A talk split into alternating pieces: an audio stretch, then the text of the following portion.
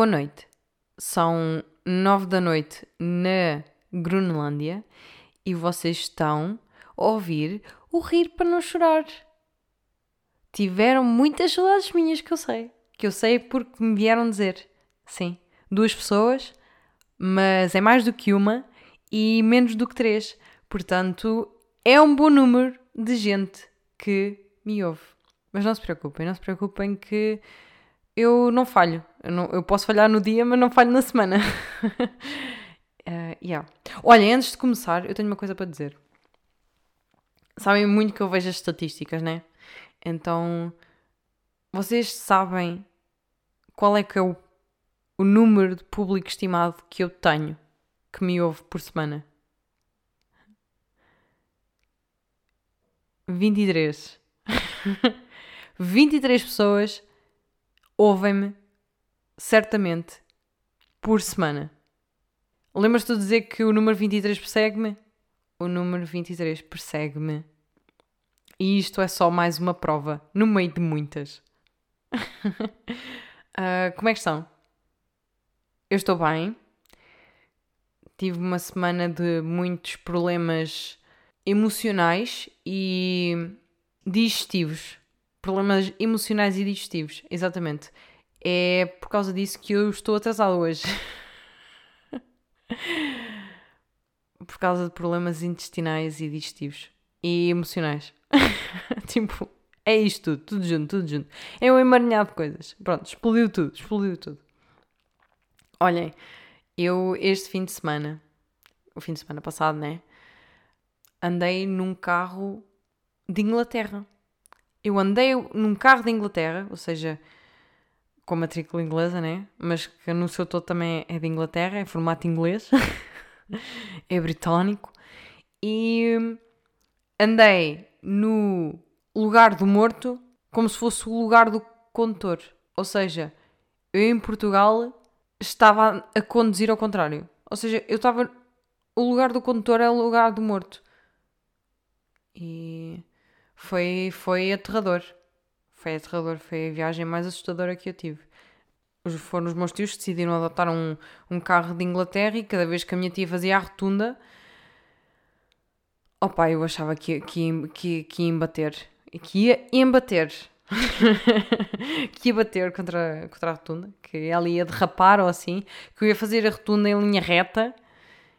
E que ia morrer. Uh, não, não me deu um, um flashbackzinho de branco, aqueles flashbacks coloridos que acontecem, onde eu começo a reviver a minha infância e nada disso, mas eu bem que senti o meu coração apertado. Ainda mais quando os caminhões se aproximavam.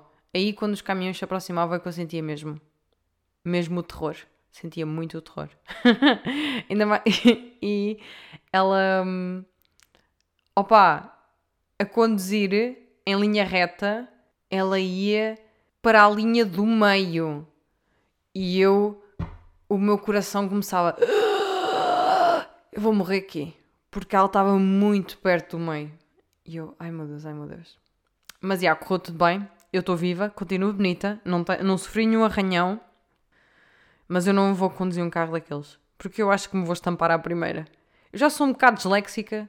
E acho que se eu tivesse um carro daqueles, opa, eu iria perder um bocado a percepção o meu ângulo de visão iria entrar em choque e em paranoia. Então eu acho que iria bater contra alguma coisa. Se calhar um arbusto ou assim, mas eu acho que iria correr mal. Portanto, não. Não, não, não. Não conduzo nada daquilo. Olhem, eu desta vez tenho três coisas que vocês que eu quero discutir com vocês e que vocês entendam o quão gênia eu sou. Este é o episódio dos ses, se eu. E eu vou explicar o que é que fazia se eu. São três coisas. Primeira, se eu tivesse um superpoder, se eu tivesse um superpoder, seria o de conseguir tra transportar-me. Opa, eu conseguia passar qualquer, qualquer tipo de material. Seja paredes, seja cimento, seja tijolo, seja metal, seja uh, chumbo, seja sei lá o quê. Placas e postes telefónicos ou uma coisa qualquer. Eu conseguia transportar-me em todos os materiais. Sabem a quantidade de atalhos que eu fazia? Eu ganhava todas as corridas. eu ganhava tudo. Eu, eu era a pessoa mais rápida. Eu entrava e saía à velocidade da luz, à velocidade do som, mais rápida que o vento. era eu. A única profissão que eu acho que nunca seria boa era talhante. Porquê? Porque eu não sei onde é que fica parte. As, quais são as partes do corpo? Opa, língua, bochechas, olhos, orelhas, tudo bem. Mas lombo? Mas costeletas? É pá, eu não sei onde é que vou tirar aquela porra, pá. Então eu não dava para talhante. Se eu tivesse um talho, o meu negócio seria. Eu estava na caixa registradora, estavam vacas e porcos criados ao ar livre e galinhas. Era tipo conjuntos de facas na, na, na bancada e um placar gigante com os preços em cada parte da vaca ou do porco. E era um género de epá, vá você matar o seu animal e, e tira aquilo que você quer e corta aquilo que você quer. O resto eu aproveito. Mas mate você mesmo. Como eu iria chamar este talho? Epá, eu não sei. Podia ser eh, tipo matança ao ar livre. Não? não, não, não. Talho bugalho. Isto era só para rimar, não sei. Um, que talhante quarteja. não sei. Pronto, fica, fica assim. Mas, yeah, eu não dava para ser talhante. Não dava. Ah, e mais uma coisa. Se eu fosse um cientista e inventasse uma porcaria qualquer, eu diria qual seria a minha invenção eu inventaria um saco-cama onde nós podíamos dormir em todo lado. Tipo, uh, um saco-cama para o frio, um saco-cama para o calor, onde nós conseguíamos dormir no chão, em cima de cadeiras, num banco. Opa, um saco-cama onde nós conseguíamos adaptar-nos a qualquer meio para dormir lá. E dormíamos sempre bem bem. Teria ventosas. para, para dormir na parede e no teto. Já viram o, quanto, o quão bom era chegar aqui, ventosas no, na parede, com o saco de cama, abrir o fecho, enfiar-me lá dentro, fechar o fecho e dormir. Epá, eu nem tinha que sujar o chão, pá. Eu nem sujava o chão. Eu dormia em pé. Era um saco de cama onde eu posso também dormir em pé. E eu chamaria-lhe casa. Casa. Este saco de cama chama-se casa. Casa vem de onde? Vem de colchão de acolhimento e suporte adaptável. Casa. Colchão de acolhimento e suporte adaptável. Era este o nome. Isto é de gênio. E o meu slogan era este.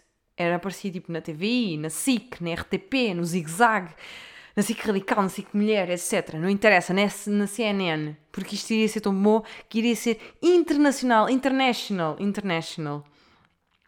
O meu slogan seria colchões, saco. Não, colchões, casa. Não. Sacos, cama, casa. Durme bem. Durma em casa. Bam! e era assim. Só. Mas nada. Eu acho que isto era um negócio. Vendia por. Um, epá, para não ser muito, vendia por uh, 69,99. Yeah. Não, 69,96. Só porque sim.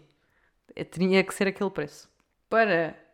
Opa, para, para falar com vocês, para verem vocês se rirem um bocadinho também aqui comigo.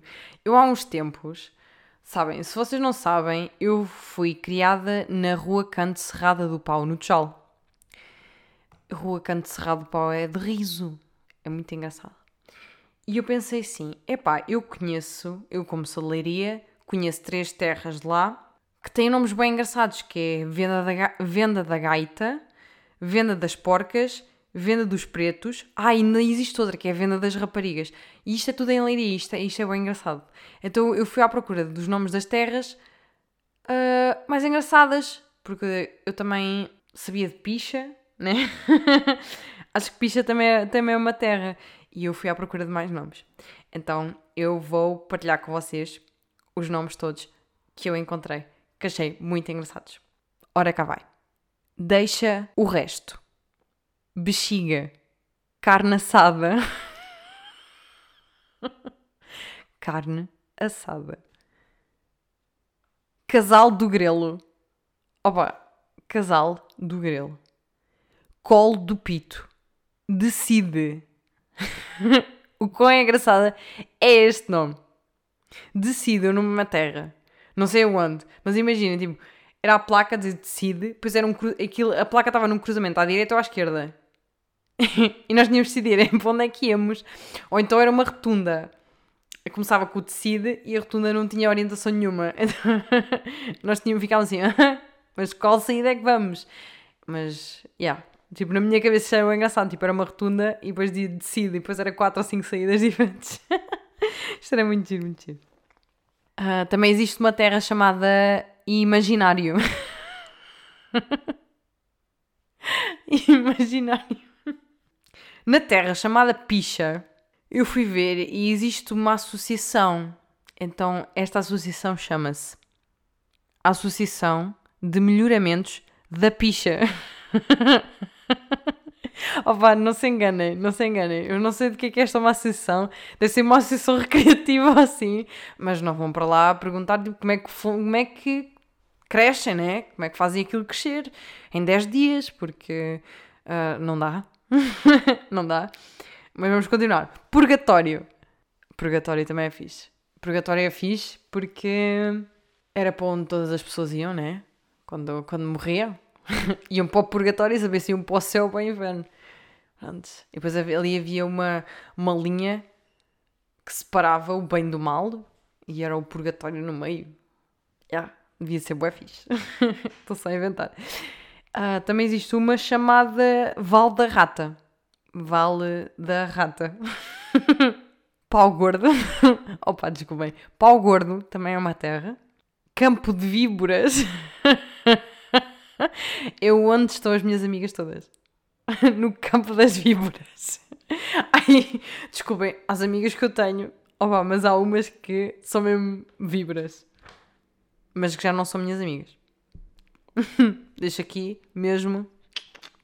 E a terra que eu achei mais engraçada até agora, juro, é porque é relativo a um amigo meu.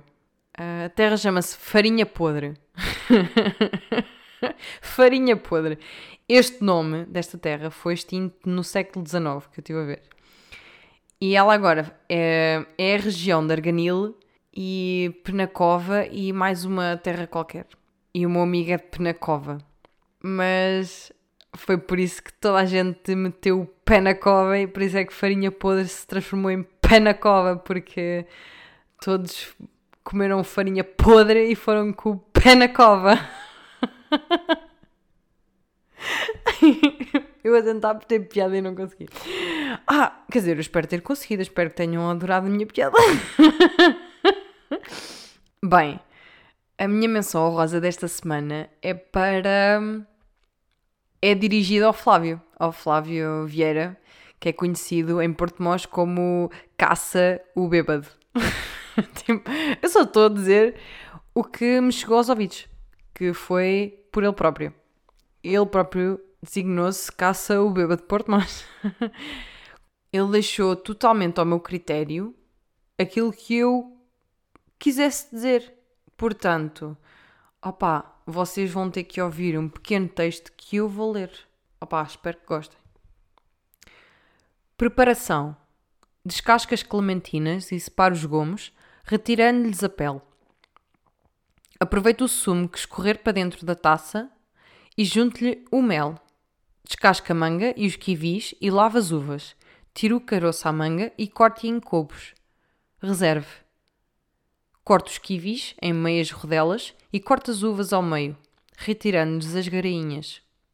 Corte as tâmaras em rodelas. Misture todos os frutos numa saladeira ou divida-os por taças individuais. Pique finamente duas a três folhas de hortelã, reserva algumas, junte-as ao molho de mel e clementina, mexa bem e deite sobre a salada. Decore com as framboesas e hortelã. Está pronto a comer. Bem, para quem não sabe, isto é hum, a receita de salada de fruta com molho de hortelã do Pingo Doce. Portanto, já. Yeah. Agora já sabem como preparar uma boa salada de fruta. E sem mais demoras, vamos à despedida da semana, que devia de ser em grunelandês, mas como o Google Tradutor não tem grunelandês, tive de ir à segunda língua mais ensinada na Grunelândia, que é o dinamarquês. Portanto, eu vou tentar despedir-me em dinamarquês. Oré, viste, neste U. Eu não sei se disse bem, mas é isso. Oh!